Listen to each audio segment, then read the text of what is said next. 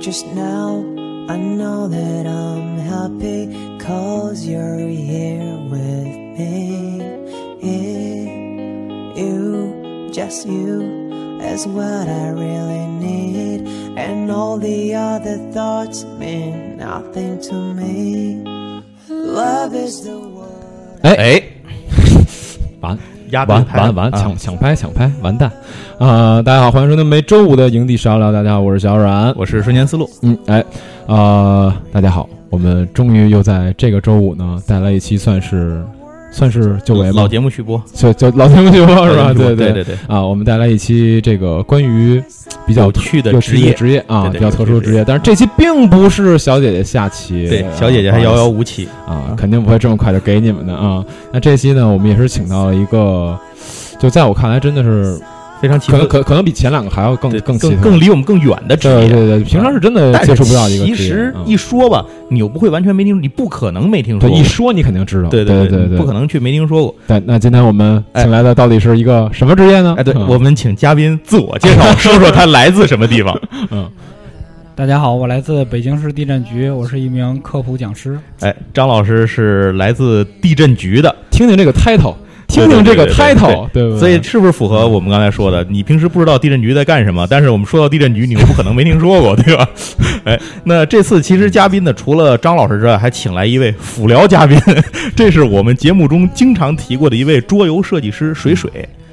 来自我介绍一下，是呃，大家好，我是来自飞腾无限的水水，我是一个画漫画的桌游设计师。哎，对， 那为什么这次把水水请来呢？是因为之前在咱们的节目里其实说过一说过一个事儿。嗯，啊，这事儿是什么呢？就是说，水水设计过一个游戏、叫《黄金七十二小哎时》，讲的是地震救援。对对对哎对，对，那这事儿为什么这这地震员这个事儿从哪儿来的？咱也说过是跟地震局合作、是吧？嗯就跟张老师这儿来的， 所以我们就这个顺着源头往上倒，直接把张老师给请到这儿来了。哎然后水水来呢，一会儿也会最后作为一个呃，在游戏的那个部分，会大家是聊一聊这个地震救援的那一部分，水水也会嗯参与进来。嗯哎，那咱们首这期节目呢，还是以张老师这边为主啊，因为咱们呃很多人可能一说到就是刚才那个反应，说到地震局这个事情，会说，嗯哎，我们肯定知道这个部门儿，对吧？是哪哪儿都有，哪个城市都有这个部门儿。嗯嗯但是这个部门儿它具体平时干什么呢？呃，好像就是预测一下地震，是吧？这个嗯 是不是就干这个呢？很多人也不知道地震局到底在干什么。咱们这次就来给大家这个算解疑，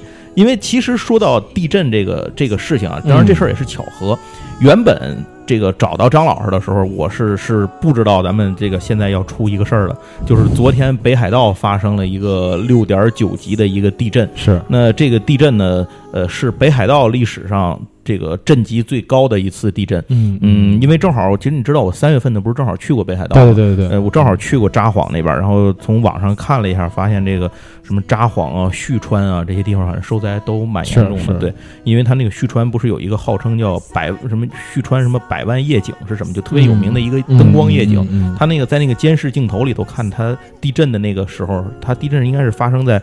三点零八凌晨，嗯，然后看那个灯光就一片迅猛，咵咵咵，整个那个城市就一嗯变成一片黑，嗯就几秒钟的时间就变得一片黑了。那片城市嗯就是完全电都断掉，他那儿好像是火电什么的，都是什么核电的，都反正全都停了。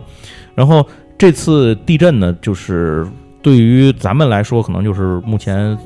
跟地震能够想到最近的。发生的这么一件事儿，当然你要是往前倒的话，还有很多的地震啊，包括咱们像什么汶川啊什么的这些地震，但是这些呢，对于咱们绝大部分人的生活来讲，它更多的可能是一个不幸的新闻，对或者说是一些就是这些方面一些知识或者一些什么方面，我们听到这么一件事儿，但是离我们的生活好像很远，那就更甭说地震局了。 这个其实这个呃，那我们就非常好奇啊，问问张老师，这个好像说网上有一调查，这个地震局拿了一第一是吧？ 嗯、对，在某一年的这个最无用部门当中，这个曾经把地震局评为了第一名。 这是大家这是网友在网上投的票是吧？呃，这可能也包含了一些社会和这个业外对于我们这个行业的一些误解和这认识。肯定是有的，对，嗯对，肯定就是有可能就是对基于刚才我说那个，大家都知道这个部门对，但是又不知道你们是干嘛的，所以具体你也看不见平时干什么，所以就肯定就投你了呗。 我觉得是这样。那能不能张老师先给我们讲讲地震局到底平时干什么？就是地震局的业务来说呢，我们主要是有这么几大块儿。嗯呃，一块儿是这个监测和预报，监测和预报哎，一嗯块儿是这个地震的灾害防御，嗯然后还有一块儿是这个地震的应急救援，嗯呃，以及最近我们面向这个服务社会增加的这种呃科普宣传方面的工作。哦，就是说，其实地震局还是有很多的这个模块儿功能模块儿来组成的。到底说平时在做什么工作？那您主要平时就负责宣传这一块儿吗？现在？啊、我目前是负责宣传方面稍微多一些，另外我还负责了这个我们单位这个官方微博的这个运营，啊，那还是宣传喉舌， 对外喉舌部分由您负责。但我之前呢、也工作过很多岗位，包嗯括在地震的台站的一些观测工作，嗯然后地震台网的这种监测。啊，就是这很多岗位，相当于您都去亲自的去做过这些岗位的工作，然后现在转到这个岗位上来，啊、对，哎，那太好了，因为一会儿里头可能就比如刚才您说到这些名词儿啊，好多都是中文，但听起来有些就不知道是具体是是怎么回事儿。然后，哎，那我们接下来就想问问您了，咱既然您咱地震局地震局嘛，首先还是研究地震的，对吧？嗯哎，那具体这个地震到底是个什么概念？它一般是怎么发生的？能简单的给大家先这个科普先介绍一下吗？啊，那个我给您简单的说啊，就是地震是一种很普遍的自然现象，嗯嗯、但是对于人类产生影响的呢是地震灾害，嗯因为啊，这种自然现象对于人类的生活以及财产造成了一定的损失，于嗯是我们把它呃归为这种灾害。嗯呃，其实全球每天都在发生着地震，嗯，呃，每一年大概全球会发生五百万次地震以上，五五百万次嗯五百万次。啊那其中有百分之九十五以上的，我们都感觉不太到。啊，一些比较大的，您在新闻上可以看到就的，比如北海道这回这种哎是吧就？是就是另外那个百分之五，嗯啊，，就是说，其实呢，就是我这个我们脚下的大地可能时刻都在震颤，只是我们不知道，嗯，或者我们觉不出来，就是这个概念嘛。就是板块运动嘛，嗯对对对，对就是我们觉不出来嘛，从没发板现。块学说问世以来，嗯呃，我们就知道我们地球上分为几个大的板块，嗯像嗯太平洋板块、欧亚板块、嗯印度洋板块，它们都在时刻都在进行着一些运动。运动，嗯啊、，只不过有一些呃，就是运动的位移非常小，嗯对，它的尺度觉不出来，对是吧？我们嗯感觉不太到。就是啊就可能平时一震，低头一看是地铁，是吧就就因为像刚才不是说那个说评这个地震局说嗯评成什么最没用的部门嘛？嗯因为可能对于我作为一个北京人来讲，嗯我我这二十几年来讲，我没有感受过那种就是特别强烈的。真就是震感这个事儿，我不知道什么叫震感，因为我我我完全没汶体川的时候，我完全没体会过过，，没有。你也没觉没得。有汶川时是我真的觉出来了，我在天津真的是对觉出来了。当时，对，反正这个好像这就是小阮说的这个问题，就是地震的这个东西离我们好像，嗯，日常生活你没赶上，最好没赶上啊就。离离一些地区，就我觉得对像对对北像北京这种地区的话，好像就确实对，相对有点我远。嗯我我没我没太感感受过什么叫震感。这个对地震一般是它的它的引发的原因就是地质板块的这种变动会去引发的吗？呃，有一些是因为这种呃地下板块相互之间的错动，嗯以及它们相对的运动以及板块之间的碰撞所引发的，嗯，还有一些可能是因为一些人为的因素，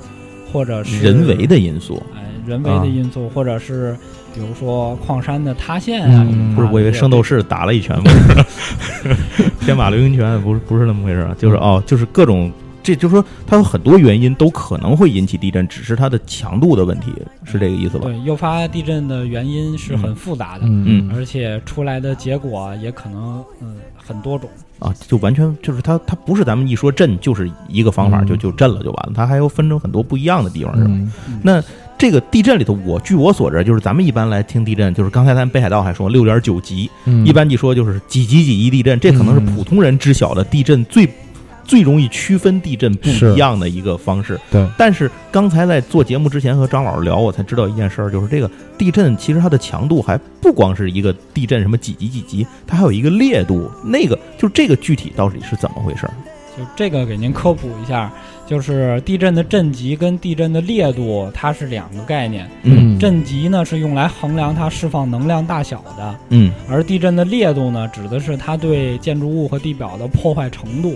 是哦是是剧烈的烈吗？是裂变的裂，剧烈的啊烈。剧烈的剧烈的裂啊啊，剧烈的裂。那它这个东西是这两者之间是成正比吗？应该呃，一般来说就是震级越大，嗯在这个越靠近震中的地方，它嗯的烈度也会越大。嗯，嗯，就是它的破坏力，地表能肉眼可见的破坏力就越强，嗯是吧？对的，对的，那有没有可能说地震级别特高，然后其实烈度很低，会有这种可能性吗？呃我给你举一个例子吧，就是汶川地震期间，嗯呃，汶川地震的集震区就是烈度最大的地方是十一度，嗯它大概在北川和那个映秀镇一带。嗯但是呢，距离这个呃汶川不是特别远的成都，嗯它的这个烈度就不是很大。嗯，这个跟它当地的这个构造环境以及呃地质环境都是有一定的关系的。啊，就是这种东西它没有办法去概论，只能说是就这一个事儿说这一个事儿，看当地的情况是什么样，嗯就各不相同对，另外就是跟它的这个建筑物的水平也有关系。啊。如果它的建筑非常不结实，它也可能呃嗯烈度很高，造成的破坏很严重。啊。啊，因为这次我看那个北海道那个地震嘛，它是那种地面都隆起来了，然后山体滑坡也很严重，好多的那个山的一侧面都秃了，就整个原来看那之前是绿的，这有一面变成黄的了， 整个都都塌了。然后他还提到这个里头，他提到了一个事情，就是叫做土壤液化，说北海道当地的这个这次地震导致土壤液化非常严重。看，什么叫土壤液化？对我我现在就是很好奇，它表现起来看着啊，就好像地面都是泥地，但它又不是泥石流从山上冲下来的。啊，就是这个具体是怎么回事儿？这个是什么呀？就是这种沙土液化呢，经常会发生在呃就是地下富含地下水比较丰富的这种地方。嗯啊就是你在平时看它是坚固的土壤，但它嗯下面含着有丰富的水。当地震发生的时候，这种剧烈的摇晃就会使下面的水反上来。嗯啊，它就把上面那个地那相当那个土的那个硬壳给震碎了，是这意思吗？呃，不是把土的硬壳震碎了，它是它运运动上来了吧？啊它是哦，它是改变了它们之间的一个结构，于是水从上面。这就像下是面这是不是有点像是水泥搅拌？呃，你咱们简单的讲，就是原来上面是泥，呃不，嗯原来上面是土啊下面是水，嗯现在土水混合了，变成了 水泥。啊，哦， 就是变成了混合物，所嗯以它就是液化。就是说，这液化的概念就是说，它原本是有水的，然后上面是固体的土，它现在把这俩打散了，给混一块它儿就嗯了，不分层 了。啊不分层了，就对就变成这个了。不是说凭空把那个土给变成水了，就不是魔法效果是吧？嗯 对，这个神他妈神把 土 变成水还行？听听起来挺神奇的，因为你这感觉是一什么五行的法术？对土变成突然水，嗯置换掉了，我夸就了不起就是了不起啊，那它就是这样，那相当于它本身就是日本的那种，就是属于它地下富含的有水，呃嗯因为日本是一个海岛国家嘛，是嗯而且就是日本的很多个机场都是围海建起来的，嗯对对包对，括这个关西 关西 机场，还有我去过名古屋机场也嗯是这样，它是对在海里面圈出这一块地儿，嗯填海造陆然后然后嗯填海造出来的这块机场啊，是那它是是下面肯定富含着丰富的水，如果发是是生是。啊剧烈地震的话，这个水反上来那块儿就对变成一个不过关西机场现在应该不再头疼地震，是头疼怎么把把 这机场从水里捞出来，哎对它 整这个个水台淹风了的，影对响，它影响。太大了啊！嗯，日本也够倒霉的，说实话，这这它那底个下台风，上面地震，它地理地理环境的问题，对，就没是没办法今。年说二十一个台风，十二个打到了日本啊，是有史以来最高纪录。行，那咱不说台风啊， 回来再接着说这个。哎，那刚才那个张老师也提到了，像是汶川地震啊，咱们一说像北海道的地震啊，等等等等，一说咱们就能够说到这个地震的名字，就是指这个地震嘛。嗯，那这个它是不是在地震这个哪儿？因为台风生成了，它会起一名儿，你像什么燕子，啊，对吧？什么龙王，对吧？咱们一说，那这个东西一出来的话，地震有没有名字？就是是能随便命名，因为我知道那个那个台风命名好像是每年各个国家去提几个名字放在那个国际组织里，出来就按顺序抽着用。那这个地震是怎么弄的？哎，地震不是根据那个就是震中的那个位置去去那个是好，好像是是是，就是根据震中在哪儿吗？呃，地震的命名呢是，呃，地震的震中大概距离哪一个县最近？我们的这个县级啊省级的行政单位呢，就是嗯精确到县。啊比如说，我们的汶川地震呢是四川省绵阳市汶川县。嗯哦哦，就简，咱们平时说的是简称哎，对我们啊说汶川大地震，实际上那个汶川呢是汶川县，啊。哦但是这个命名呢，就是在当时也是呃产生了一个小的问题，嗯就是啊，我们通过这个地震的烈度图啊，就发现这个受灾的地方呢，有两个地方非常严重，一个嗯是在汶川县的映秀镇，嗯啊、一个呢是在它的东北方向有一个地方叫做北川县嗯嗯啊、这两个地方其实是受灾非常最严重的地方。嗯但是呢，因为当时的命名呢叫做汶川地震，嗯所以呢，在救援力量上有都的时集中候到汶川了。哎集中到了汶川，哦而且呃，四川这个地方呢，呃，可能大家也都去过，嗯它道路崎岖啊。啊，嗯当是年李白写诗蜀道难嘛，蜀道难，对是吧对对，很多地方如果呃地震之后再发生这种山体滑坡和泥石流的话，这种山路一旦被阻断，嗯这个就完全要想进不去是进吧灾区是非常啊非常，困难。所以我印象里头，当时最早派的是库那个部队的伞兵先跳进去的嘛，他进不了那个地震中央，从陆路根本就过不去，也不知道哪儿能过去。呃，对，当时有很大批的救援力量就堵在外面，然后那个进山就那一条路，你又进不去，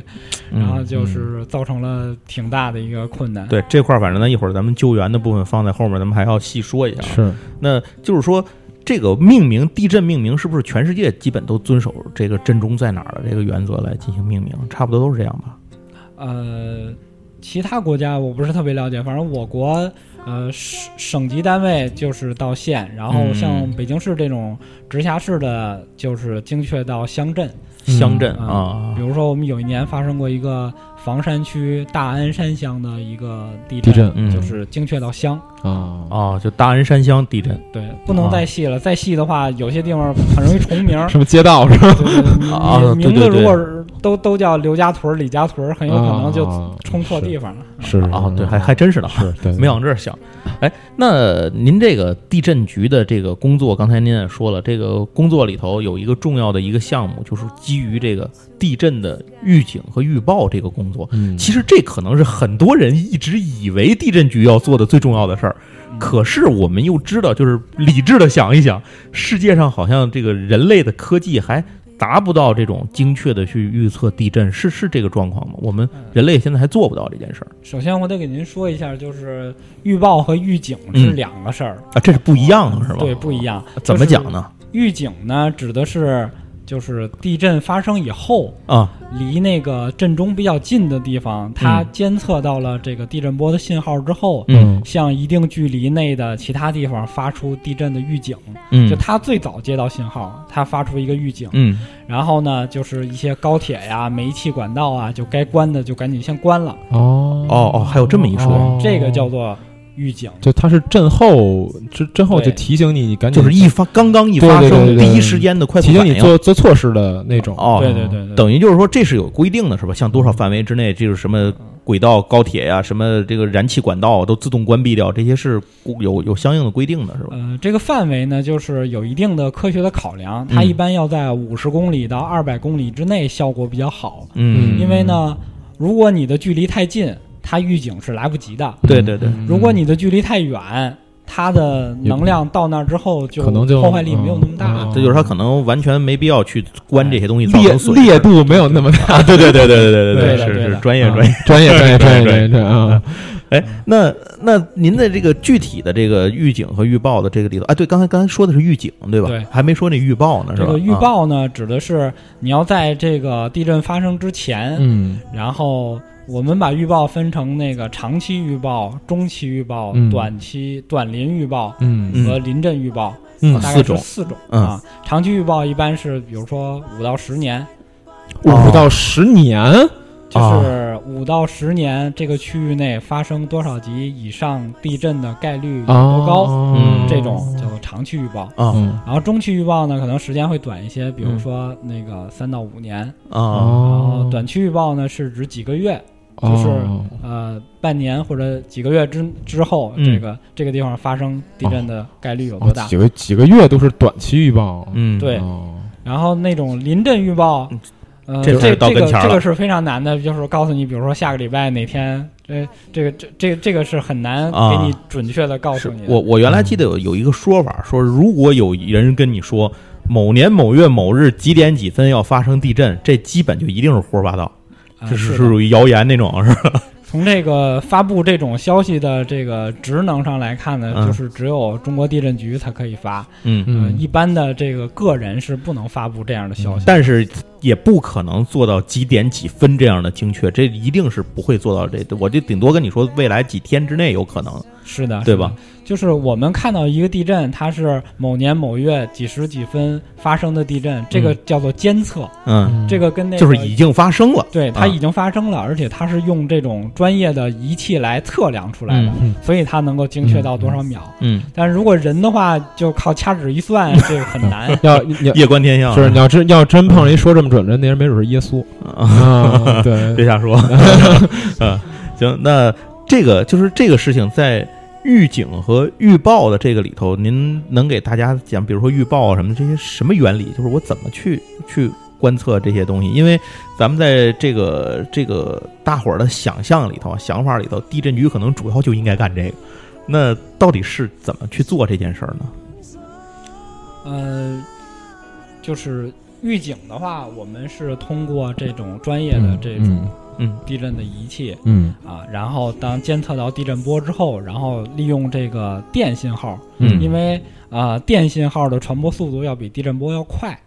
所哦以电信号一定比地震波要先到你指定的那个远处。嗯，这个地震波大概是多快的速度？啊一般地震波的速度就是我们把地震分为地震的体波和面波，体波里面分两种，一种叫 P 波，一种叫 S 波，这个体波是指的，在地球内部传播的就是叫做体波呃就地表以下对啊嗯。然后那它分成两种什么呢呃 P 波和 S 波？P 呢波、S 波就。是一个是先到的，一个是后到的。嗯 P 波速度比较快，大概五到七千米每秒嗯，速度，然后 S 波是三到五千米每比秒。它慢啊。哎，对，就是一地震一定会出现这两种，这两嗯种波来组成的他说那个体体波会有会有这两啊。种对对，就是它的体波一定会是这两种来嗯体组成的。波会有这两种，而且啊，呃我们真正感觉到地震的时候，有的时候是这两种波，甚至加上面波一种叠加的效啊，果，对，还有个面面波呢，顾名思义就是指表地地表面地地表的的啊对，啊沿着地表传播的明白这个叫明白面波。那张老师请教一问题啊，这个 P 波和这 S 波这俩到底有什么区别呢？呃除了快慢，它们在速度上不一样，另外就是它们呃传播的方向是有一点不一样的，嗯就是怎么讲呢？带给人的感觉不一样。嗯， P 波会让人感觉到上下颠簸，就蹦起来是吗？哦对，啊然后 S 波是左右的晃，啊，哦一个是垂直的，一个是水平的啊，对那那就是我地震的时候，肯定一上来先是垂直，呼呼呼，对嗯吧？因为 P 波快嘛。也不一定，就是有的时候你感觉到地震的时候，已经是这两种波叠加在一起的效哦，果。最后还能叠在，就是它还会叠在一块儿，那叠在一块儿就变成没方向乱晃了嘛？那就是呃，那基本上人嗯满没地有打滚儿没有了时间去区分这个东嗯 西。啊，这就基本上，如果它混在一起的话，那就是最强烈的时候了，就已经站不住了呗，那就是有有可能对的有有可能比较胖，你那上下颠也颠不动你，啊，对，但是它可以左右颠 嘛，对对来对回对啊滚啊，左右 站不起来了嘛，嗯就哎，那哎，我我问您一个这个我比较可能比较愚昧的问题啊，但是这也是民间大家一直流传比较多的一个说法，就是说这个嗯地震之前各种动物它有这种。不一样的反应，比如什么蛇满马满路上游，满路上这爬呀，什么鸟儿到处飞啊，什么什么，比如鸡不进圈啊，这这不进窝呀，什么什么，就是乱七八糟这些说法吧，什么狗在狂叫，是是这些东西到底是真的假的？就真的能靠动物去预报一下预测地震吗？嗯、您这个问题呢，就是很多人也 问过，就是在地震前有一些动物有一些异常的反应。对对，嗯、但是基本上这些异常的反应呢，都是我们在地震过后返回头去看，然后发现这些动物有有一些这就样算异常的事后反应诸葛亮是吧？呃，基本上是吧？ 就是因为是动物啊在听、听觉、还有嗅觉、还有视觉上面跟人类接触的频段可能不太一不样，一样嗯啊，它能够呃察觉到一些有一些异常的状况，嗯但是并不代表说它们有这种异常的反应，最后一定会有发生地震这样的结果。嗯，就是说有的时候他们会出现这种情况，但其实没有出现地震。对，其实也没有出现地震，也可能是、呃有一些这种地下活动的一种变化，引发了它这样的对那个异常的反应。嗯，但这种变化不一定就后面会有地震，有可能它的啊能量没有积累够一定的程度，它还不够发一次地震的程度。嗯啊，就反正如果说你真要靠事先你去观察这些东西的话，是十之八九还是不太靠谱就啊的。嗯就它应该不是一个那样一一对应的关系，因为你想想，鸡不进圈，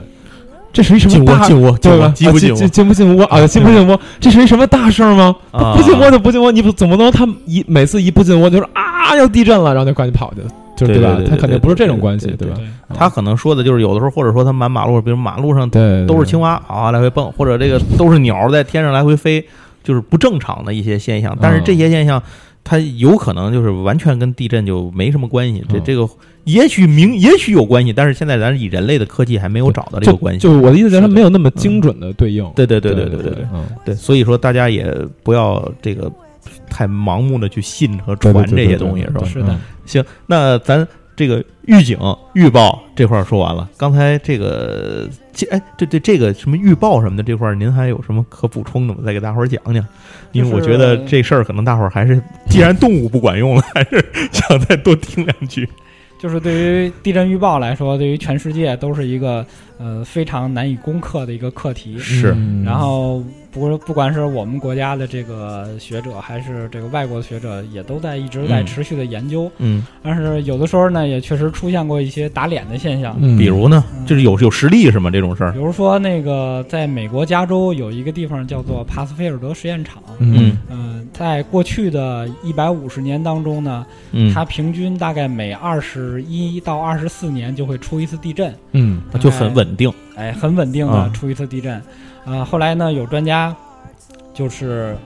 推测，大概在一九九四年左右，嗯一定会有这么一次地震。嗯啊，结果呢，就是一直没有来，一直啊等到了二零零四年才又嗯出了一个六级的地震。就相当于跳了一一过了十10年跳了一也十不年，是也不是跳了，就是这个东西可能就是它的它具有一定的不确定性。啊啊就是他就等着专家说话呢，说 你一说话我就不 震了，你不说我就照常来这跟那啊个也可也可能跟那个物理学那个单缝干涉那个有点像。啊。，啊 行，就是说这个东西，那现在在世界上去预测监测地震最先进的国家是不是就是比如日本？嗯呃，其实对于日本来说，他们现在已就是不太做这种、呃、所谓的这种非常精准的预报，嗯他们是把他们的呃全国各个市各个这个县划分为这个不同的区域，嗯然后呢在那儿标上不同的颜色，这些嗯颜色比较深的地方，就是比如说未来五年或者十年发生几级以上地震概率比较高的地方，大概率地区，冰冰库北、冰库南什么的，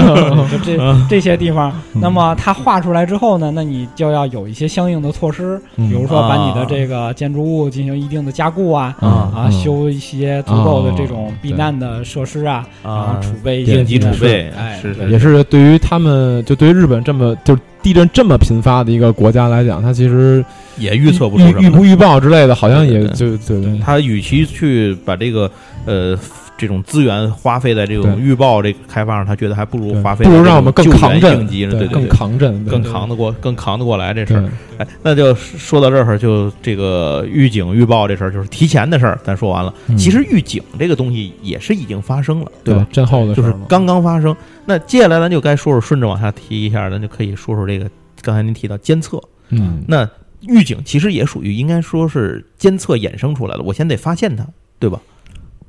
差不多，嗯差不多嗯。那这个真正的这个监测这个这件事情是怎么去实现它的呢？嗯，监测地震的话，需要我们在一定的区域内布设足够的地震台网。地然后震台网。哎，然嗯后这些台网呢，就是呃，它的末端就是由各个仪器来组成的，然后这些嗯仪器在实时的监控着我们的这些呃数据。就像我啊们现在在录音一样，这个哦嗯声音的波形不是一直在走吗？哦对嗯我们的这个监测台网的所有的电脑也都是实时的监控着这些啊、呃地震的这种，呃不管有没有地震，它都有一个嗯波形。当地震发生之后，它就会出现一个很特殊的波形，嗯就是我们在网上能看到的那种样子。啊哦那他这个就就我就好奇，咱再多问一句，咱假设说咱们就以北京为例子，因为毕竟咱们这个录节目也在北京，您也在北京，对吧？这个连现在没有话筒的水水都在北京，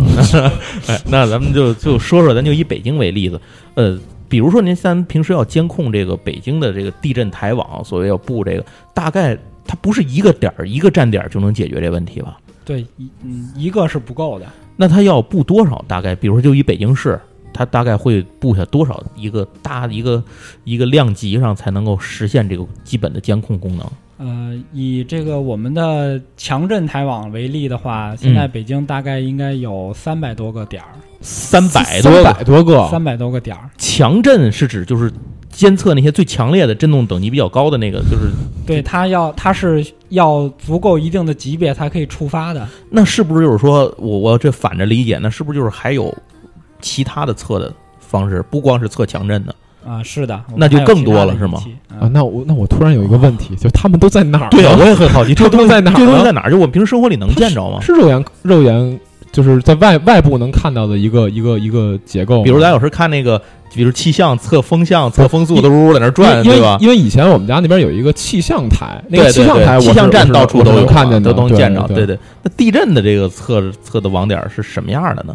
呃，地震网点儿，呃，有些设置的位置相对来说比较偏远一点儿，啊呃，有比如说喇嘛沟门啊，这啊，个什么次渠、语法，就是大概这一类嗯的。跟北京的这不是北京的朋友介绍一下啊，这些是连我都不知道。 啊，你 想，都可都是见，一些相对来说比较偏远的地方。对对对，啊，然后它的布设的那种呃范围会根据我们之前呃对于北京地下的这种断层的分布，会有哦一定的依依托这个的位置来来放。断层分布是地下个的什么结构什么概哎念？就是北京有地下的结构有就是地下是有断层的是吗？对，它是什么样的？就是它是什么东西吗？南北吗？一条吗？还是好多呢？呃，有很多条啊哦，，这北京地下是吧？北京地下，突然有点虚 了，我这北京地下是有很多条断层的 啊。啊，那这些断层就是它是由于地质原因形成的，等于在地下。那它怎么叫做断层呢？就是我怎么就知道说这地儿就有一断层，那地儿就不是断层？就断了呗。我我我给您我给 您精辟我给您举一个例子啊，啊，就是我们的地层呢，就像我们的一本书一样，嗯它的新的在上面，旧的在下面。嗯嗯，然后不断的往上落，往上叠落加啊对吧？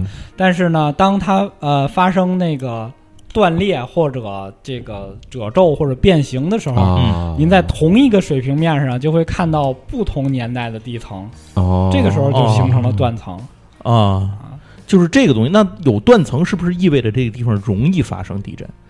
嗯、大多数地震都会发生在有断层的地方。就是因为它的能量容易释出顺着这个释放出来，哎，对，那它的释放方向也就是顺着断层的方向呗，是这种概念吗？呃，大多数都会顺着断层释放的方向，比如说汶川地震，嗯它是沿着这个龙门山断裂带，沿着这个北东的这个方向斜着。龙门山断裂带呃，这是嗯我国比较大的一个断裂带，啊，就是它就是顺着这个下去的是吧嗯哎，？嗯对，它的能量也是顺着这个来来走的。啊，啊，它相当于那个能量从那个裂缝儿喷出来了那对种对，感觉，有这吗种就是这，好像我理解的就是这种我感觉好像啊差不对，你多可以把喷涌而出你可以嘛把它想象成一个水管水的管道，啊。嗯，然后呢，当它那儿有破裂的时候，这个能量从这儿水出就来从那儿滋出来了，哦就这种感觉。哎，那那是不是就是说，比如说我们修地铁，像北京修了这么多条地铁，盖这些楼，那它是不是都要躲着这个这个地震带走？啊嗯，是的，就是我们在修这个奥运场馆的时候，嗯就是我们单位也有一些相关的工作嘛，就是勘察这个场馆的下面有没有相应的这种呃断裂带的穿过，嗯有些地方是要躲开它的，嗯你不能把建筑物修在两个断裂带这缝儿上，啊是吧？到时候那就让您感受一下暴风城的力量。 就正好能给你劈开是吧？嗯那样对对的对啊，就不坏也得坏了。对 啊，那这个就是说，比如说您平时说这个基站啊什么的，安排这些东西要分布，顺着这些去分布啊什么的，三百多个，比如说强这种强震的就三百多个对，其他的还有更多，这是多少咱就就就咱也就不太细说了，肯定是更指挥更多，我也更少。对，那这些地方它都有人盯着吗？还是说是它就是一机器或者一个什么设备放在那儿，呃，我说的那几百个是无人值守的台站，无人值守？哦那就是还真有有人 呢。就是只是、只是放了机器，然后用这个无线的信号来传输这个数据。啊看波形，嗯啊对，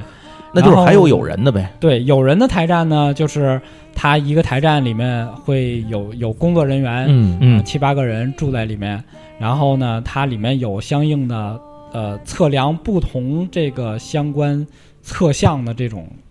这个设备这个设备啊仪，器。那就是说那些人需要二十四小时在那儿值班吗？您刚才说您是不是就做过类似底下做过这种工对作？，呃，是需要二十四小时在那儿盯对，着。大家轮班盯是吗？对，啊，那这然后也这也够累的，对这种监控我们那类个的这个工作监测阵值班也是需要二十四小时在那儿盯着的。哦啊，就是等于大家像您的这个像地震局的工作，基本上都是大家都是轮班制的这种，哎，很对难有正常的哦休息的这那也种就状是况。说，这些呃员工就他们都住在这个站里面是吗？呃，是的，然后就二十四小时倒对三班倒之类在的，值班期间你要住在台站，哦，在值不班值嗯班哦期间你要你可以回家啊。啊，像这种有人的台站是也是北京会有多少呢？能能够需要有人的台站呃，目前有人的台站有八个，但是下面啊所、所管的这个就是测阵的测向相关的仪器嗯得有上百 套。哎，那他这个好奇地儿接着又来了，嗯这个，那他既然说底下放那些是无人的这个基站，对吧？放的是无人的这个监测，那那些设备是什么样的？他他放一个什么样的东西在那儿？是在地下插根针，放一球，还是拖一块儿？它到底是什么样的呢？根针 呃一般来说，看金针吧。这个涉及到这个就是台站的一个选址，啊，就是我们要在这个观测环境比较好的地方，呃，打一个观测井，就往地下大概哎大概会挖多深啊？往这东地下西，打一个观测井，大概有的有呃十几米，嚯！啊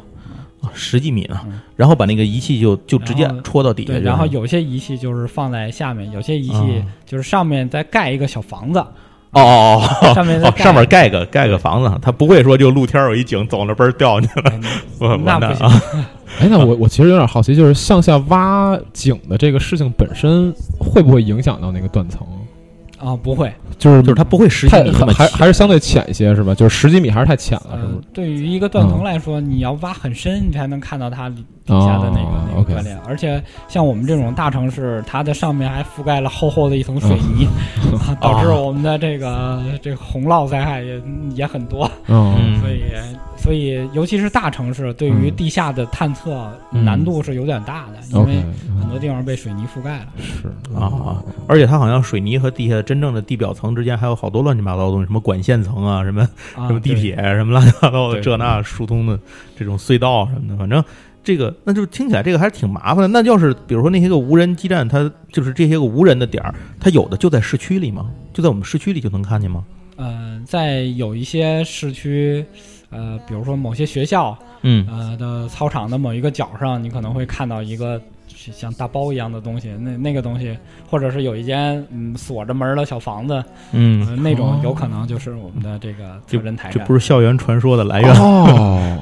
哦这样啊，就是他可能就在角上，那就是那个，其实那个屋连校长也管不了，对吧？他呃他对是属于地震局管的那东西。那那个地儿，严格来说是受国家法律保护的，你不能破啊坏它。，这就好像咱们朋友外面就刚才咱说的什么测风速、风向的这个气象的东西，对对，或者是什么移动、联通立一信号塔，你不能这给个掰了摘回嗯家去是吧？某些学校里边那些灵异传说不攻自 破，只能说明这些学生并不知道那个屋是干嘛 的。对，就胡猜嘛。问老师，老师也不知道；问校长，校长说你们别多嗯问，对吧？对对对对对呃，其实他就是放设备的。对，这些东西在日常的，在它其实也是在野外这样放着嘛。虽然说盖一个屋，但它也毕竟是什么，也是掏个洞、挖个井的这样搁着。那这些东西就是平时它是二十四小时的，一直向你们这个像地震局这边传输信号嘛，它对一直在报。对，它要二十四小时传输数据。那那就是说，突然间我一看这信号嘣儿断了，就说明这有一个坏了，是吧？对，就得有人进去去修。呃，有些仪器重启一下或者远程的操作一下就可以，有一些需要人多喝热水去，看冲起试试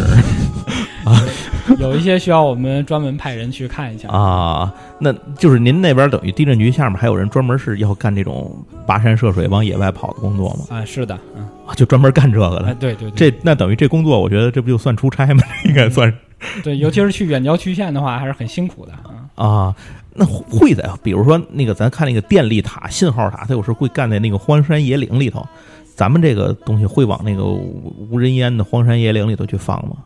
呃，如果就是这种地儿，它的观测环境非常好，不会受到一些环境的干扰的话，呃，嗯设置一下这种也是可以的。嗯，啊，那那那维修就啊对维维修上面可能会有一些困难。行吧？ 那这个在这个地震观测预警啊什么的这些方面，咱们就是中国做这个东西大概是从什么时候开始的？是这些年吗？还是以前就有？还是比如解放前？还是什么时候会往前推到什么时候有这个项目呢？嗯，从咱们这儿一直往西有一个地方叫做鸠峰森林公园儿，在那里面有中国第一个这个地震台，它是一九三零年的时候修建的。就现在还留着呢，是吗？哎，对，它现在你也可以去那儿可以看到嗯啊。就是它在公园里头进去就能瞧着。对对对，但是它本身现在肯定不使用了，是吧？就是完全是个呃什么纪念性质的放那儿呃，对，啊。那他当时选那个地方，那个是算是呃比较中国比较老的。对对嗯然后我好像中国第一个嗯啊那那这个，那他当时选那个地方的时候，为什么会就就咱以它为一个例子，他为什么会选那儿？刚才您会说那个选择地址的时候，就是建址的时候会选这种呃断层哎，不是这种，对对对，就断层啊，嗯比如说什么效果比较好的，它是符合什么？为什么会建在那儿呢？呃，那个地儿就是我们的老前辈李善邦老师，这个、嗯他选那儿肯定是因为呃离附近的这个断层呃比较近，然后就是它的观测环境受影响比较少。嗯啊，所以它才会就是咱们每一个站点的设置都要考虑这些东西，是吧？对，你在选址的时候是要考虑这些东西的。哎，那要是比如说海里头有是也有地震啊，像比如说近海啊什么的，有时候万一发生地震，比如像大陆架，咱们什么会往海里头也也放这些设备吗？嗯、那个就不用了，那个我们用陆地上面的监测仪器就可以测到。就可以测到海里头的。对，呃那像咱们这个就是这个现在的测量的这个东西，呃，测地震这种东西，基本上能测到多远的范围啊？呃，全球有大的地震都能测到。哦，就是比如咱们在北京这个地震局在北京数据上那边地球对面南美边震了，咱们也能给它记录下来是吗？对，我刚才还收到一个短信，就是厄瓜多尔发生 了一个，啊，南美对啊，这等于它发生了地震，咱们就第一时间也能够，只要它那地震波到了，咱们就能发现的只。只要我们能够接收到地震波，你就能知道。啊嗯，那现在是不是比如很多主要国家，比如像什么俄罗斯啊、美国啊，是不是它都可以做到全球监控啊？可以，那个美国有一个单位叫做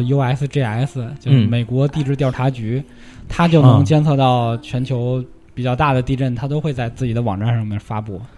啊，就是其实等于他们都可以监测到这个世界各地角落里头哪儿还有这个震动，他们都可以能够发现这。那是的那我我问句题外话了，这个比如说啊，朝鲜核试验，就是前两年一直一直闹嘣嘣儿炸核弹，那是不是就是它一炸，其实藏不住，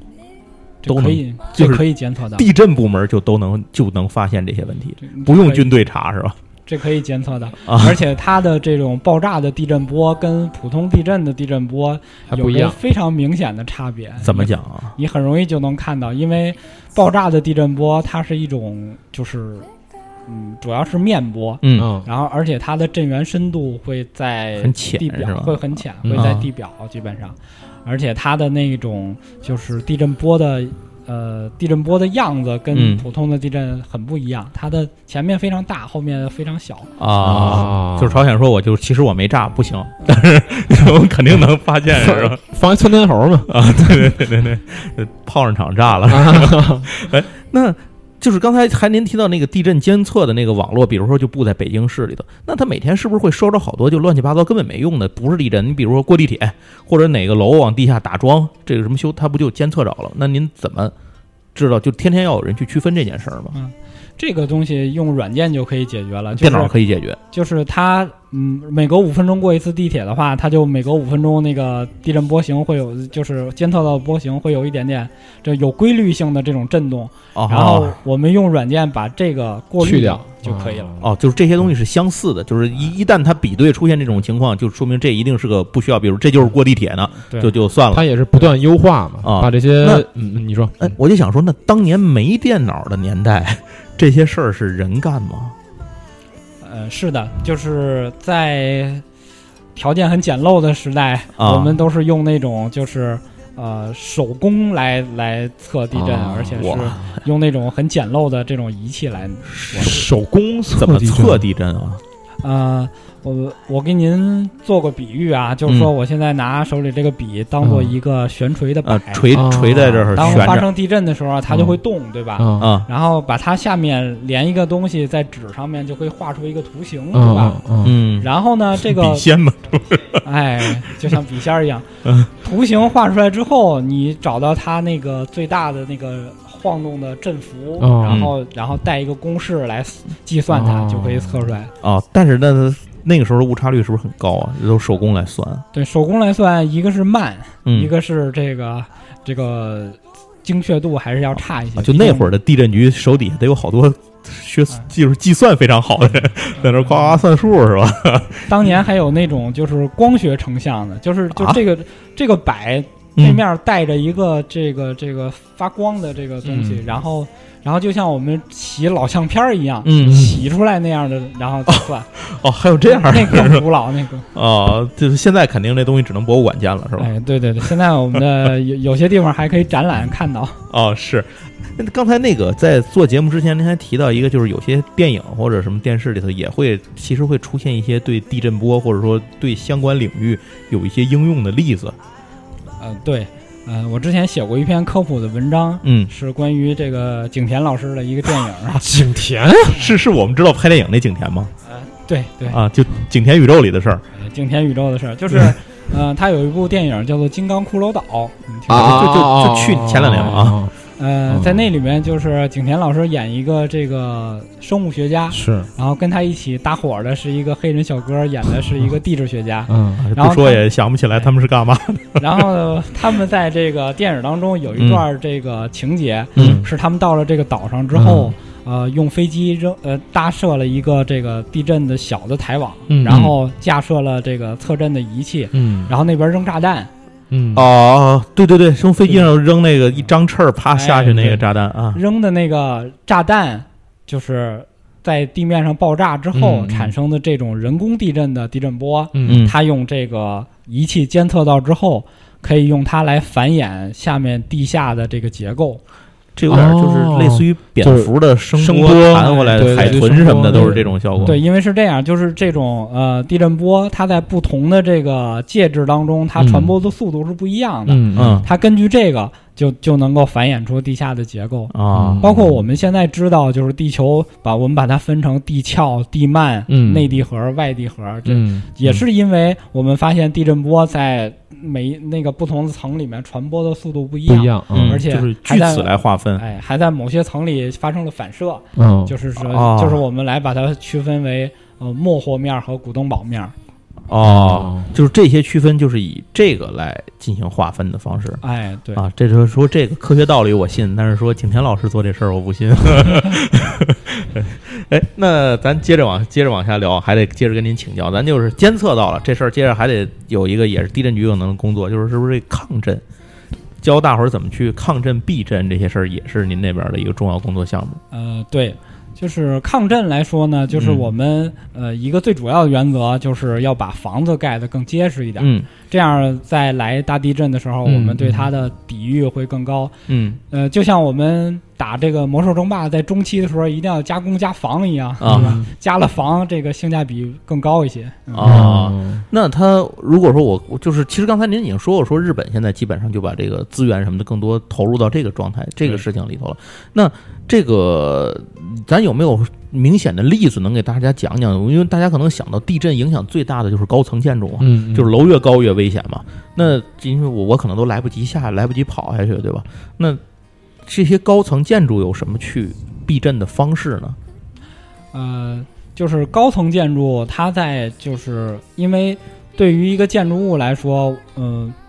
影响它最大的是那个 S 波，就是这种水平啊晃就横横着横着左摇那右个左右震的左右晃的时候嗯影响更大。啊，呃，有一些高层建筑呢，它有它自己的一个那个震动周期。嗯嗯啊，当这个水平晃动的这个这个频率跟它那个周期匹配到一起的时候，它就会呃共晃晃的非常共振了啊，它就会晃的非常厉害。嗯啊、比如说台北的这个幺零幺大厦，啊对啊。这个我我也去了。它中间有一个巨大的这个这个悬垂摆，不知道啊你对对对去去打球对，吧就在它上头有顶这上么那一个屋，对嗯顶上那个就是它里面在摆的时候，如果来地震，它里面在摆的时候啊，它等于就改变了整个这个大楼的一个共振周期。哦，哦啊，他那个东西干这个用的是吗？对，啊，嗯，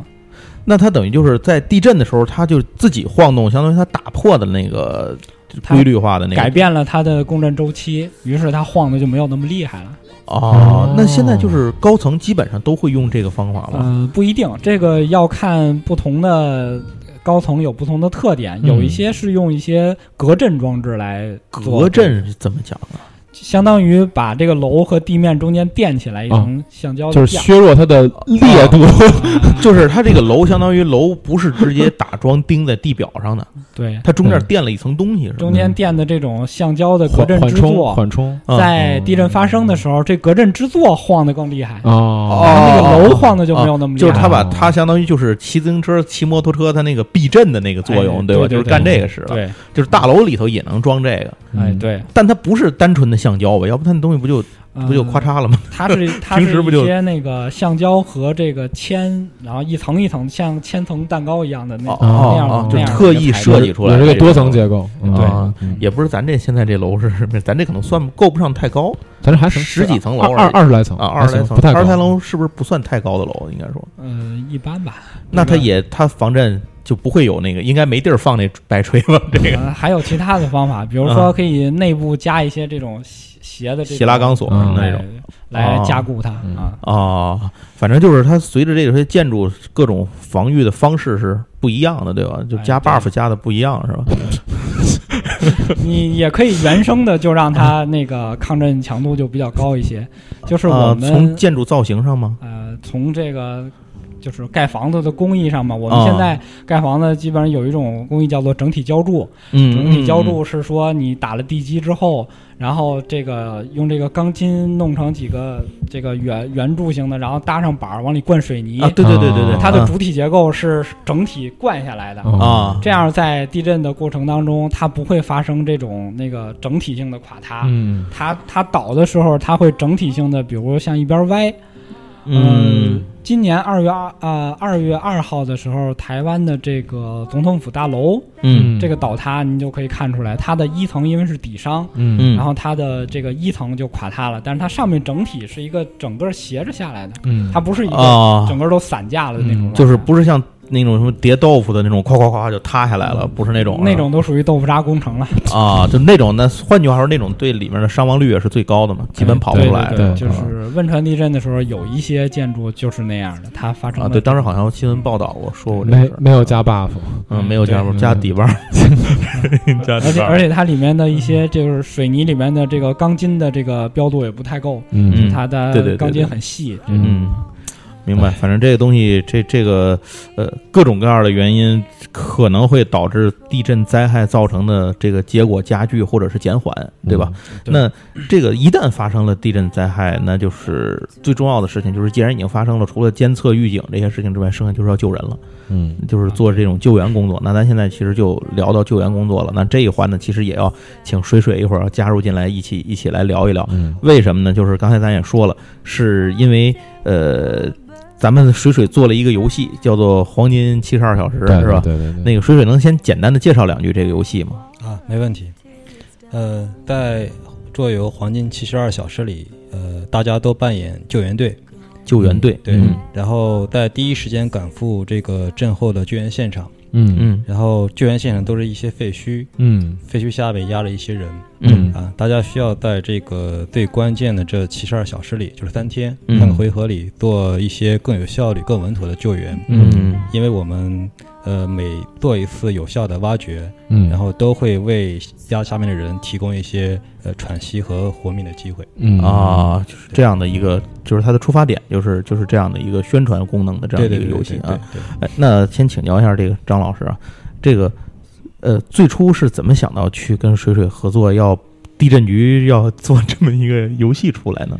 那个最初呢，就是听了这个思路老师在集合上做的这个节 目，我介绍哎我我的节目， 对对对，啊、介绍了这个桌游有很多种的用途，嗯然后呢哦哦嗯哦，对对对，是对，然后在去年的时候，我也去了这个 DEFCON，嗯呃，最后一天去的下大雨，但是嗯在里啊面对转了对一对圈儿呢，我就想呃寻求一种呃能够在能够把地震相关的一些知识能够融在一个桌游当中，嗯，然后啊，做这么一款相应的游戏，教育方面的哎有这就种是功能可的以游可以戏，嗯让它实现一种知识的承载以及是做这种科普宣传的是这样一个对效，果那。那当时为什么会找到这个水水呢？嗯，就是后来又听了这个《天下魔玩》一期节目，然后 找到了水水老师的公众号，然啊后又私下里跟他来联系。嗯，啊，啊，我去跟他讲了我这种想法，嗯就是我们能不能设计这么一款。最开始我的想法很简单，就是找个东西换换皮，是不是就能可以做？嗯，但是我转了一圈，发现市面上没有没有这个跟这个行业能够相关的这种、啊，确实。肯定没有人做过这种东西。然后我啊就去专门去找水水老师谈，我嗯说你跟他说了这个事儿，我说你觉得咱这个买卖干 得过吗？有有没有搞头？如果没有搞头，咱就算了嗯，啊；如果有的话，咱们就尝试着。就是能不能做这件事儿？你觉得？嗯对，然后当时我我提了两个最重要的要求，就是第一个就是我们要具备它足够的可玩性，就是是他它首先是一个正经嗯好玩的游桌戏哎，嗯好嗯好玩的游戏。嗯第二，它能够体现我们的行业的这种特色，特色嗯啊能，把这个结合在一起。对，这个其实这个游戏的名字叫《黄金七十二小时》啊。嗯那这个七十二小时，这个据我所知，这其实就是咱们救援的一个一个里面的一个说法黄，金对吧？嗯那为什么要叫黄金七十二小时呢？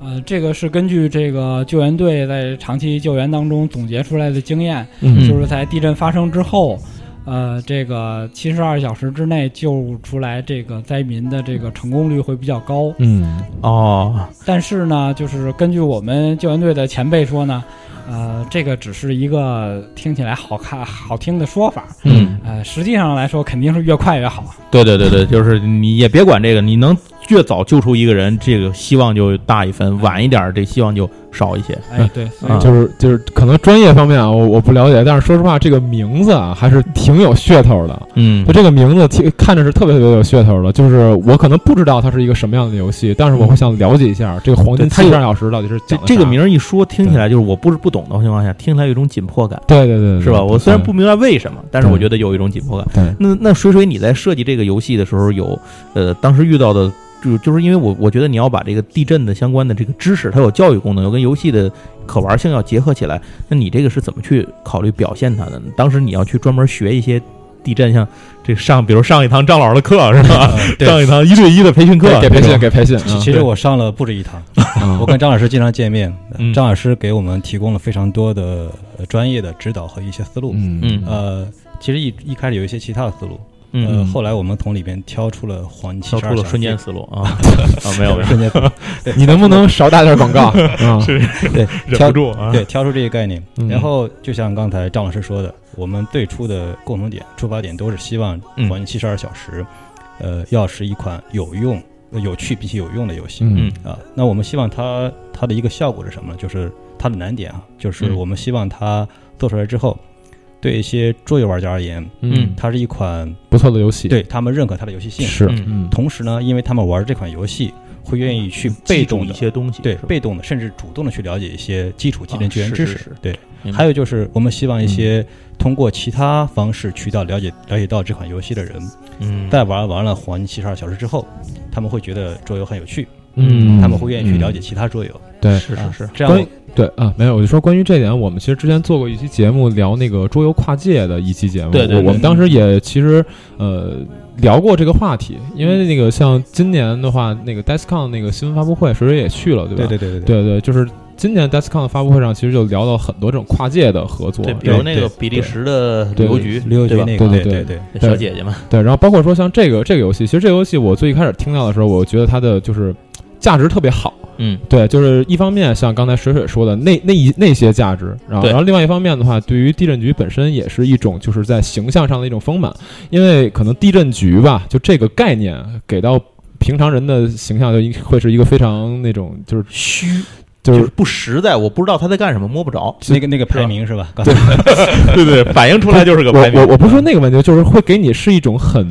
就是。呃很很很很正很远的一种感觉，但是说我如果用这样一个概念，我是就是起到一种，我不能说教育，起到一种传传递一些东西的这种这种效果，而且是通过游戏这种形式，对很适合年轻人的一种形式的话，我觉得它实际上给对地震局本身的形象也是提供一种这种亲和度。对对我觉得这是一个很好的事。那我再请教请教这张老师，嗯，那个您在这个做这个跟水水一起去共同去研发这个游戏、提供指导的这个过程里头，呃，嗯除了刚才那个题目之外，还有什么地方是咱们的一些呃知识点，就是救援方面的知识点放到这个游戏里头？嗯嗯，就是我们的这个国家救援队的这种授课来说，呃，他如果讲这个救援，嗯能得给你讲一个三天或者嚯、一一个礼拜的一个课啊程，它里面可以分得很细。啊，是然后呢，就是我们呃在设计初衷就是想着怎么样把这里面的这个救援当中的一些知识点以及一些重要的步骤，把它能够转化成在嗯桌游里面可以实现的这种这种步对骤，嗯，就是嗯呃，比如说这个基础的这种救援的知识，嗯，比如说这个在救援当中所使用的这个工具，嗯以及呃怎么样去应对这种次生的灾害，嗯这种次生灾害次生灾害，比如呢，比如呃余震、嗯，山体滑坡、泥石流，嗯哦哦衍生了一些一海些啸哦啊，对疾病，哎对啊疾病、火灾这吧？这都这些大啊型 debuff 是吧？对哎这个。是是，还对，我说是这个啊其实也是跟咱们上回说的一样，就是它是通过一种比较具象化的形式，让你嗯体验这个过程。对不是说我生教给你，是你对去对体对，验这个过我我程。啊不是就是我不是像安眠路畔那样写你脑后铃儿， 我是让你这个潜移默化当中玩儿就把它记住了。以及我们用到的一些那种常用的工具，比如是说顶升装置、破拆装置、运嗯呃转移装置，嗯嗯以及一些更高级的这种，可以把它作为高级卡牌的这种方式，比如说嗯，搜救犬呀、哦哦无人机呀，啊，这些这些可以当蛇眼探测，这些可以当做高级救援装置，嗯也可以做成卡牌啊放在这里面来哎使用。说到这儿，正好我问一句，多问一句这个关于救援犬的问题。这地震局下面咱们自己有救援队，我们还是要跟军队什么的去合作。呃，是这样，就是呃，中国地震局下属有一个单位叫做呃中国地震搜救中心，嗯啊然后在在他们那个单位里面是呃养了一些这个搜救犬的，就是他专门有这种相当于行动执行部门，哎，对，是这意思。嗯对那，他们是在是全国各地都有吗？还是说只就是他们集中在什么地方呃，这个就相当于国家队，嗯，啊？然后呢，国家就是地方呢 啊，地方呢，省一级的也有一些省一级的这种救援组织，嗯嗯啊、包括今年就是国务院的机构重组之后，也成立了一个新的部门，叫做应急管理部，嗯啊，它对对下对对对面，他把你们都这个原有这些部门都对对并进对去了，是吧？它下面管辖的这些消防，然后嗯武警，然后森林防火、嗯地震救援，嗯他们把这些都统筹在一起啊来管理。哦，那就是说，呃，相当于就是咱咱从这个救援犬这事儿就就延展出来了，就是说是有这种类似于，如果搁在搁在什么，他们就是部队，但是他啊其实不是部队，他们是专业救援队，是吧？呃，对，那这个事儿基本上是从呃零八年以后，就是我们的这个呃救援的专业化嗯啊开始有一个飞速的发展。您要知道，就是在呃唐山地震的时候，啊，就是我们派了解放军嗯，去这个去灾区去救援，他们当时手里用的什么工具呢？什么呀？就是有的没有带工具，用徒手去挖。啊因为你不是人人又不是都是金刚狼是吧？嗯对挖对是挖这个效率很低。到汶川地震的时候，我们也派了这种就是部队呃部队去救，但是也是当时也感觉工具上面很不去的人很多，工具嗯很匮乏，嗯对然后，有的时候用这种工救援手手段和技术也不是那么那工嘛兵铲呀、嗯什么的也不好使，就是救对对对，我那个总觉得挖工兵铲是个战斗装备，那个挖战壕好 使，挖人是不好使。是所以从那以后从零八年以后，对于中国来说是一个很大的一个转折点，就是我们的救援的应急专业救化援的方装面备，啊嗯，都在提升，不断不管是啊向美国还是向德国去学，还是自己购置的这种，呃，装备上面有很大的提升。那像这样的一支救援队，它的规模会平时是保持在多少人？您知道吗？呃，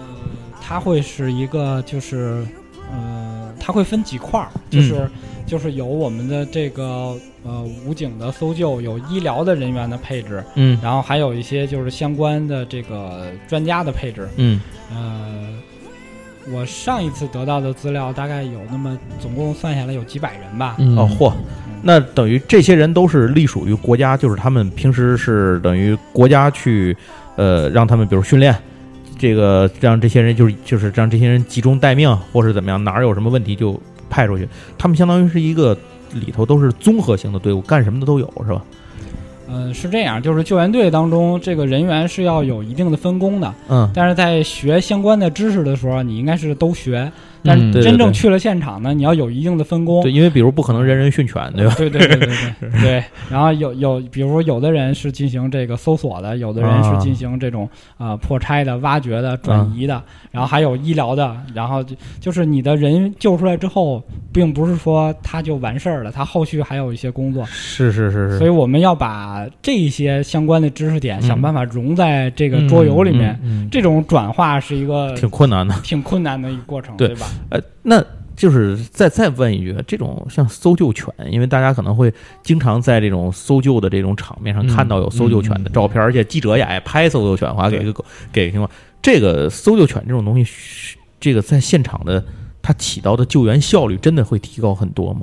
就是狗的嗅觉比我们要灵敏很多，所以啊，它在这个再去搜救这个幸存者的时候，比我们那个管用很多要要效率要高很多。它冲着那个废墟喊两句：“你你 你你坚持的住人是吧？你的人走过去，你可能没有啊注意到，它就能闻到或者它能听到。啊，就是它可能在某些地方是胜过什么生命探测器什么的。我知道那个嗯现场有时候会搜救那些设备，它会有时候会胜过电子设备，是吗？电子设备有的时候会受到一些局限，比如说啊电呀，或者是场地磁啊什么的，嗯啊或者是一些地形的问题，它可能不好用。哦，但是搜救犬，所以所以我们想就是在设计的过程当中，把搜救犬做一个比较高级的牌放在里面。哦，就是出于这个原因是吧？啊嗯，那那这这接下来请教水水了，该嗯水水，你在设计这个游戏过程中，你觉得遇到什么最大的困难？什么是刚才张老师说的这一段困难吗？就是在设计这个游戏过程里，呃，设计过程中就是因为我们要它有趣有用嘛，嗯对吧？所以得让从契合度上让它有趣，呃，让它有用，以及这嗯两者的结合上，嗯的确是有非常多呃改进的地方，嗯嗯嗯的确遇到很多困那难。你觉得有什么地方让你印象最深刻的吗？这个这个游戏设计里，包比如说它是个亮点也好，或是怎么样也好，解决的一个问题也好，你觉得哪儿是最深刻吗？呃，我们这个游戏其实《黄金七十二小时》的一个亮点就是在游戏里我们采用了一种强制性的半合作方式，嗯啊、就怎么是讲呢？就是说你可以通过巧妙的站位嗯，来强制性的去帮助别人，因为啊强不是强制性的祸害别人，而是对强制性的强制性的帮助助别人对，啊还有就是通过巧妙的站位来强制性的要求别人帮助你。哦啊这两种这两种强制性的帮助了，因为嗯现场比较紧急嘛。嗯那么这些所谓的强制性的合作，都是为了更好的救人。啊，嗯对对，明白明白，这就是反映现场的一种紧急状况。对对对对啊对，这个游戏其实有两种玩法，嗯呃，一种是合作的，一种是纯合作是吧？对一种纯合作，一种就是竞争。竞争里体现的就是这种强制性的半合作。啊，哦，那就是说玩的玩家根据他不一样，他可以选择不一样的游戏体验，是吧？呃，对对，啊，嗯那那个这个游戏最终完成的时候，就是用了多长时间？从你第一次张老师跟你接触到你最后这东西，张老师说：“哎，行，就就这样了。” 这用了多长时间？去年十二月发起，对吧？然后，呃，中途我们有确认过一个版本，嗯张老师觉得还不错。嗯嗯然后呢，但是我摩埃的 K 说过嘛，啊游戏在下印场之前都不算完成，啊对对所以我们一直在更好的优化它。嗯啊其实上次咱们在上海，我在采访你的时候，就是那个时候见到的那个版本，已经跟现在不一样了吧？呃，有不同那，是个过渡版是吧？对对，啊，那现在已经彻底完成了吗？这个游戏就做出来了是吧？现在基本上百分之九十五以上，啊就一些细节的调整，对，那它在什么时候会大家能够真的见到这个游戏上就是面世这样做出来？呃现在有在和几家桌游出版机构在合作谈洽谈，对，嗯大概顺利的话，应该是今年年底、明年年初。嗯呃啊，明白。那这个游戏它既然是地震局去出面来合作的一个游戏，那它能够通过普通的销售渠道，我们大家能买到吗？还是说它要通过一定的、一定的其他的特殊渠道去才能见到这游戏呢？呃，我想我们各个渠道都会铺，因为嗯它本身我们说过哈，它是希望它是个有趣的游戏，嗯那这对对种对桌游对玩家是是我们希望他喜欢的。是是嗯那同时，因为它自身的特点，我们嗯也可以给它更好的、更多的适合它的发挥的空间。嗯啊，那大概明白了。那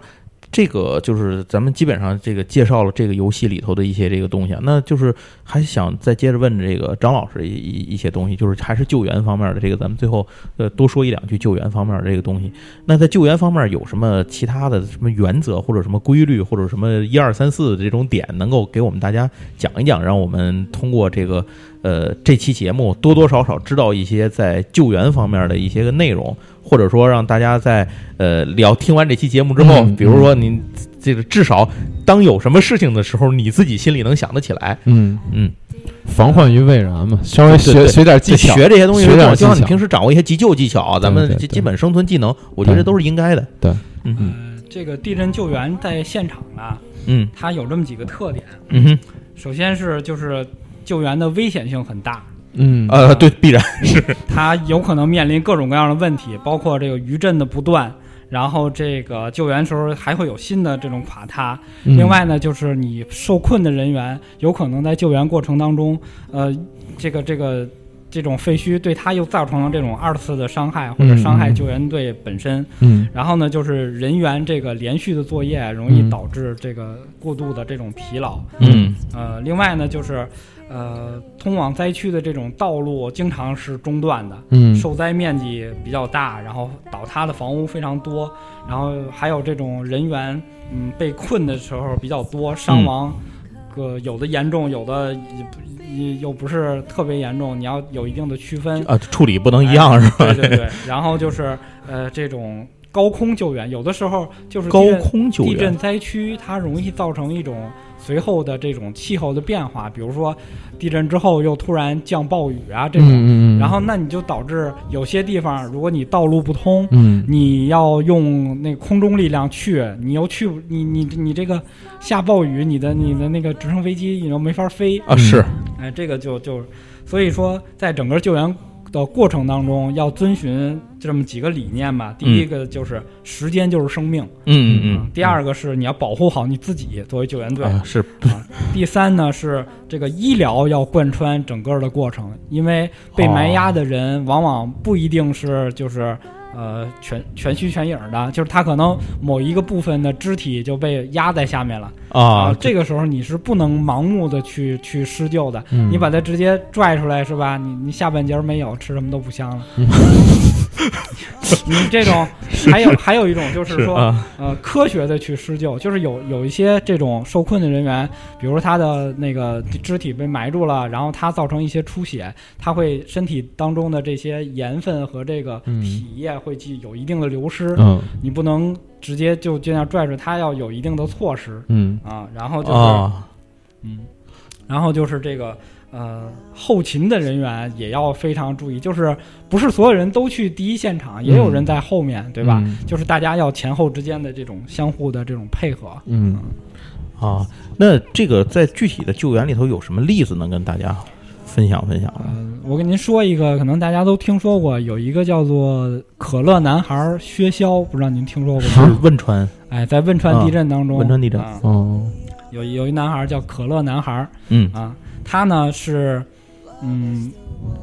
我们说他是八十多个小时以后把他救出来，但实际上在救出来之前，前面好几个小时都在清理，都在想办法给他创造那个能让他出来的这个、嗯嗯这个嗯这个环境。嗯就是说他然后不是到那儿层层直接挖不出来是的吧，到那儿直接就能救出来，救一个人是非常困难的啊，啊，然后就是呃，他呃嘴巴非常渴，但是呢又不能直接给他喝水，直接给他喝水会破坏他的这个这个身体循环，嗯会会可能导致有生命危险。啊，就是这种，我因为我要我知道，好像脱水时间长的人不能马上给他喝水对，但这也不行是吗？对，包括埋压在废墟当中，你长时间不见阳光，嗯不能是你你是不能让它睁着眼出来的，嗯你要把它眼睛蒙上，然后出。哦哦这个在我们的那个封面里边也有体现。嗯哦，就是这些其实就都是已经是医疗的一部分了，哎是，吧？这些这些其实都是你在救援当中要注意到的一些细节。嗯啊，包括就是呃，这个薛骁在被救出来的过程当中，这个救援队一直在不断的鼓励他，嗯让他坚定信念。心理的疏导啊甚和至支持，甚至我们说，为什么管他叫可乐男孩儿？因为啊对 他说他出来之后，他说：“叔叔，我要喝可乐。”其实啊，你说你说你想喝什么，我都我都得说有。啊，啊，就是救援队当时给这种你一个希望，哎，这种啊信念你要让他去坚持，包括或者你说有一盘桌游没打完，出去咱接着打啊去，，是是，没准是他是也是能获救。让我打完这把万智牌，对对，然后就是薛骁被救出来之后，他还说了一件事儿，他说、啊什么他说我有个同学叫马小凤，她一直在我的耳边就是呃提醒我，啊，她一就是直他那就是掩埋里了呗哎对，但是马小凤那个环境比他要好，因为薛骁是呃啊，右臂被埋压住了，后来就快死了。哦，然后马小凤是一个、哦嗯在相对的在一个空间大一点相对安全儿的环境里，但他他一直在鼓励。根据他当时的回忆，他说当时被埋压的班里的很多同学一开始都还嗯互相鼓励，但是后来渐渐的时间长了以后，大家的声音就都没了，然后就是还剩马小凤一直在鼓励他，一直在啊提醒他、千万别睡着。然啊，后、就是睡。着也会确实有问题是吧？在那种环境下，如果你睡着了，人就过去了，就是哦，你你的身体的那种主动的，呃，包括心跳啊、呼吸啊什就么的，求生机能就停了是就吧嗯就？停了，你就真的就过去了。哦，所以那就是还非常关键，相当对，于所以救援队又马上去把这个马小凤她的同学又救了出来。哦，就也也得顺利得救了是啊哎，吧？对啊，那这还挺好的。这个那等于就是他胳膊坏死的话，相当于他胳膊就对，后来完了她的胳膊就被截肢了。呃，我知道他最后好像这个自己这个叫可乐男孩儿，他最后自己其实恢复的还是不错的，呃，就对是她这心理层面儿包括对其他的对他嗯非常乐观。呃，就是在灾区的现场呢，其实呃，我们知道四川省的人民非常喜欢打麻将，啊嗯就是在这种安置区，如果你听到有麻将声响起的话，就说明这一块儿的这个受灾的群众，呃，心理上已经得到了一定的嗯这个疏解。很哦，您别觉得说怎么那会儿还打麻将，心这么大，其实其实这种 能这能种恢复这样是环境好的，对吧？其实这种环这嗯这这种活动对于他的那个呃心理的放松是一个非常有用的。啊，这其实就起码说明，第一，这个人全虚全虚全影，没没灾没病了，暂时；第二，就是他首先他吃喝解决，吃喝住解决了，基本上就是有生存保障了。然后再一个就是他的家人可能没有什么太大事儿，要不他也没这么大心思坐那儿打牌，是吧？这这起码说明就是他的状态都稳定下来了，是吧？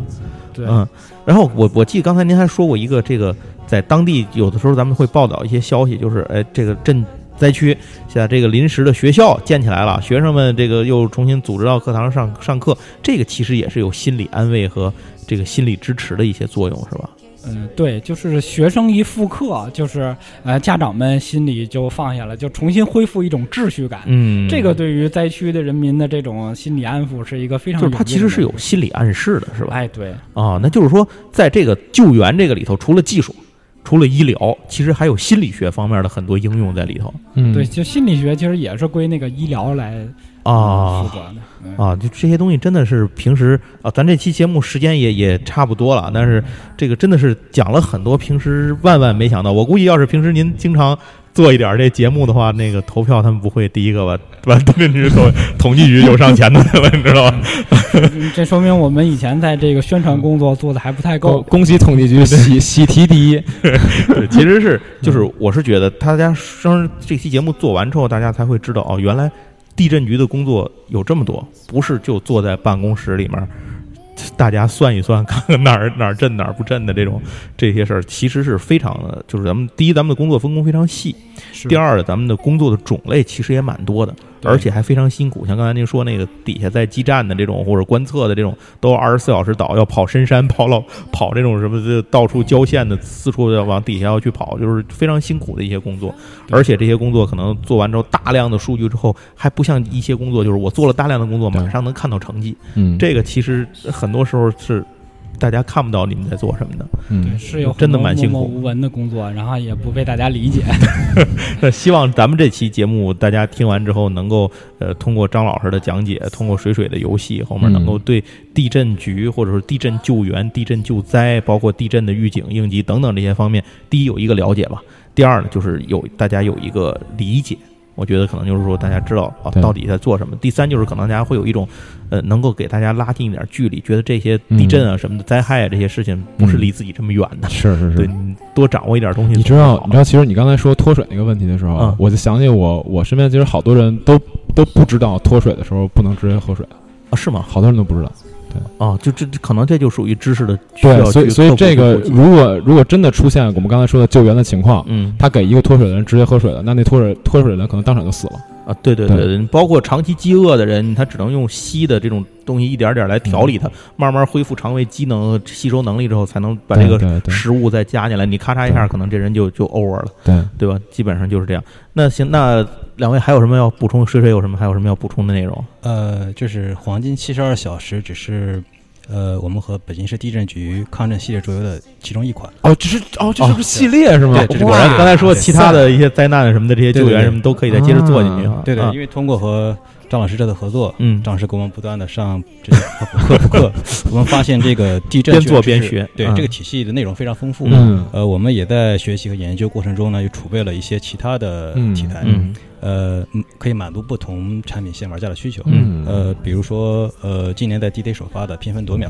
拼分夺拼拼分分夺夺秒秒嗯啊《缤纷夺秒》实际上就是就是把《黄金七十二小时》那个紧迫感集中给提炼出来。啊，它是一款更轻、更简单的游戏，嗯非常紧张刺激。嗯嗯啊，它的特点就是，呃，一分钟就能讲完规则，嗯一分钟讲完规则，对的，哇两分钟就可以玩一个剧情，就是就是一局。啊，啊、哦很多玩家在玩完一局之后呢，就会不断的玩剩下的剧情。对那那哦那你能用一分钟现在讲完这个这个规则吗？简单说一句，呃，介绍一下这是个什么样的游戏对吧？它的游戏机制其实就两点，嗯一个是竞速，嗯，一个是拼图，就比快是吧？对比快啊啊哦，比更拼，一是比快，二是比拼的好。哦啊，对对那它拼图是有些原则的，对吧？呃，对，它的拼图的核心我们用的还是那五种救援方式，嗯就刚才张老师说的顶升，嗯呃，顶升救援，然后绳索，嗯嗯呃呃，拆除、嗯嗯，破拆、嗯破拆，然后、嗯移，除啊，然后还有我想顶升、绳索、破拆，嗯，还有支撑，对吧？支撑，对，嗯有五种方式，正好是它的，呃，是我们里面的五个元素。嗯然后呢，大家需要透过凑齐相同的工具嗯来破除那个障碍。哦啊，就是它需要什么样的学员方式，它需要对应找到什么样的工具，对对对然后对拼图的时候把这些图片连着拼在一起。那个这个这个是纯合作游戏吗？这个游戏也有几种模啊，式，也有也有竞争模式啊，对也有 OK，竞争跟 OK 合作，它支持一到八个人，啊，嚯，一到八个人对还能一个还人能游戏一个人玩儿是吗？一个一个人也可以玩，因为一个人相当于是呃，因为我们的线，我们的计时是用呃杀戮来计时。为什么哦是两分钟呢？是我们就是两分钟时间到了就结束。哦，就真心真心你能看见两分钟你知，道一对对对一到八个人在桌游里是一个贼牛逼的人，对对，是吧我也 觉得弹性极大嘛，这对个，因为是这样，就是我们每一个关卡都可以做两个模式，嗯第一是你自己，第二是合作。嗯所以一到八个人就可以，比如说五个人一起玩，嗯这三个人都是玩自己的，嗯那两个人合作拼这个版，哦，但他们的要求是不一样的。嗯呃，这个游戏在很多玩家玩了之后呢，他们认为是很多玩家反映说它像《银河卡车》 的呃简化版跟难度版。嗯简化版是指它呃它特别像《银河卡车》的第一阶段，就是拼那个拼船那个阶段是啊对吧，对，拼非常那嗯那段也是竞速跟拼图就嘛，是不打不打不打架，对对，难度就是嗯它比《银河卡车》要难一些嗯啊。但是呃，大家也可以放心，它只是机制上有一点点相似，嗯但是也有很多明显的不同。嗯呃，最重要是它的体验起来是非常紧张刺激的。嗯和我银河我卡我觉车得是可不一样能就是代入感吧，因为银河卡车我玩的时候没什没什么代入感，就是就的是这个紧迫感就会毕比较竟足，毕竟你平时不会开宇宙飞就船，那个上拼宇宙拼零件而已啊嘛，对，对对对 OK，行，那咱们也了解了，而其实而且还有一个，这个水水好像还给带来了，给这节目带了一个福利哎嗯福利 奖品是吧？是就是这个缤纷夺秒是吧？对。对对对对啊那具体的这个抽奖的方式，嗯这个由小阮回来跟大家来说嗯，我这是我通我过来嗯微博啊，还是通过什么方式啊？咱们具体再说。在这儿，咱们也感谢水水能够这个嗯给大家带来这个游戏，嗯能够让大家有机会吧去体验这个游戏。是嗯啊 OK 当然了，我刚才水水也说了，后面可能会做一系列的游戏，是吧？对对对那可能会通过不同的角度，让大家来了解到这种救灾、救援，然后对抗灾、抗险等等这些方面，大家这些个相关的知识。呃，我们也很期待后面这个作品，尤其也期待这个两位的合作能够继续，后面能推出一系列的这种游戏的成果，让我们能够看到和玩到。嗯行，那今天辛苦两位来参与我们节目的录制。以后如谢谢哎，以后如果有机会，可能还要再请两位，比如再给我们想普及一些其他的相关因的为知识。嗯因为我刚才有听嘛，我说他现在这个黄金七十二小时是那个就在这部分嘛。对。然后我说，就其实像什么监测呀、什么是预预报那种部分，它这对个对对整体性的流程都是可以对做对，成让那那种种非常让你丰富体验一下钻深山的是什么样 儿，对吧啊？对对对，行，那咱们嗯这期节目就到这儿，非哎常感谢两位。 对，感谢水水，也感谢张老师啊。 谢谢。行，那我们这期节目差不多到这儿就结束了，感谢大家收听，我们还会有下一期的啊，拜拜。那拜拜，我们下期再见，拜拜。